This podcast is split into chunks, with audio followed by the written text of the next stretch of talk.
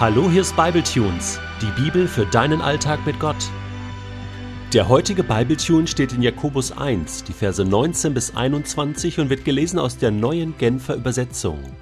Denkt daran, meine lieben Geschwister, jeder sei schnell bereit zu hören, aber jeder lasse sich Zeit, ehe er redet, und erst recht, ehe er zornig wird.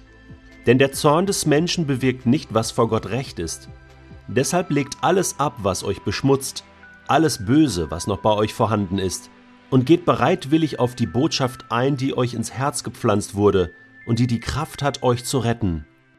Reden ist Silber, Schweigen ist Gold. Diesen schlauen Spruch kennst du bestimmt auch. Jakobus definiert ihn ganz neu. Er sagt, Reden ist okay, aber viel besser, also Gold ist Hören. Hören ist Gold. Möchte er uns eine neue Kommunikationsregel geben?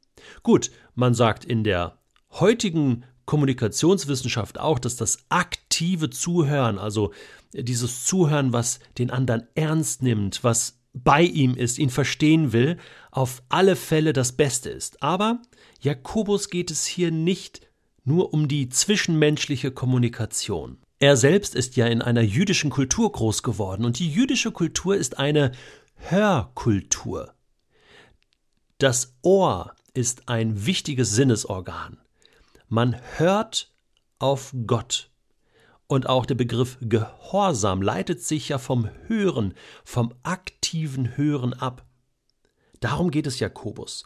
Vielleicht hat er 5. Mose 6, Vers 4 im Hinterkopf. Bestimmt sogar wo es heißt, Hört, ihr Israeliten, der Herr ist unser Gott, der Herr allein.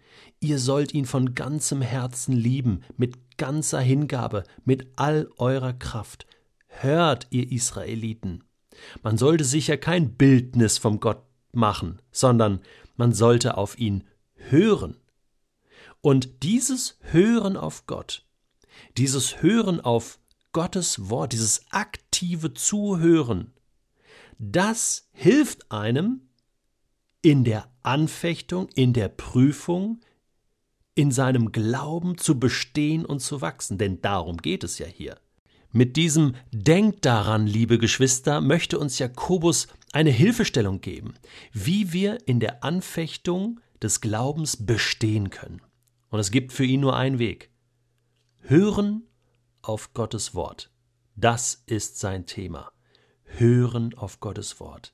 Nicht so schnell losquatschen, nicht so schnell die Gefühle rauslassen, erstmal zuhören.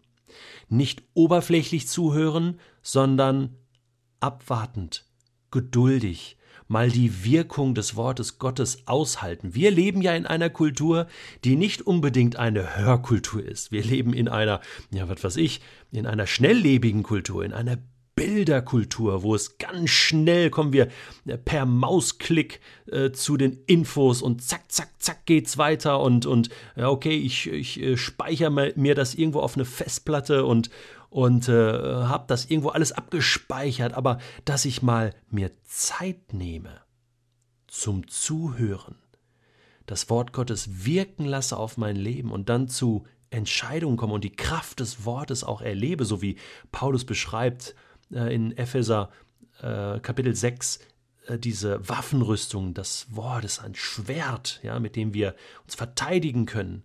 Und verschiedene Bilder, die die Bibel gebraucht, um die Kraft des Wortes Gottes zu beschreiben, äh, das erleben wir oft gar nicht, weil wir zu oberflächlich drüber hinweggehen, weil wir alles schnell kommentieren müssen und schon unsere Lösung haben.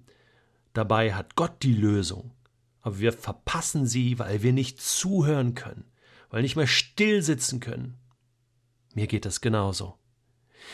Woher hat Jakobus das? Natürlich von seinem Bruder. Matthäus 13, da ist ja dieses bekannte Gleichnis vom Sämann, der ausgeht und diesen Samen aussät. Und dieser Samen ist das Wort Gottes. Und interessant ist, dass es ja immer wieder heißt, hört zu, hört, was der Geist sagt. Wer Ohren hat zu hören, der höre. Ja, äh, das kommt nicht von ungefähr. Und auch in diesem Gleichnis erklärt später Jesus ab Vers 18 also, äh, alle vier Gruppen ja, haben zugehört. Alle haben die Botschaft gehört. Ja, jemand hört die Botschaft, aber er versteht sie nicht, sagt Jesus. Und das ist genau der Punkt. Da gibt es einen Unterschied zwischen Hören und Hören. Also das eine ist so dieses akustische Hören. Ich krieg das schon irgendwie mit, bin aber mit dem Kopf schon ganz woanders. Ich höre es zwar, aber es sackt nicht tiefer in mein Herz hinein, weil da vielleicht etwas versperrt ist. Also zu hören und dann zu verinnerlichen, zu verarbeiten das Ganze und dann ein inneres Ja auch zu dem zu finden. Das heißt, ein gehorsames Ja, ein, ein bestätigendes Ja und dann zu sagen, okay, das will ich jetzt auch. Erst das ist wirkliches Zuhören. Erst dann hat das Wort Gottes wirklich sein Ziel erreicht. Wie hörst du zu? Bist du so ein Schnellhörer? So ein, ja, ja, habe ich schon gehört. Oder bist du jemand, der gut zuhören kann?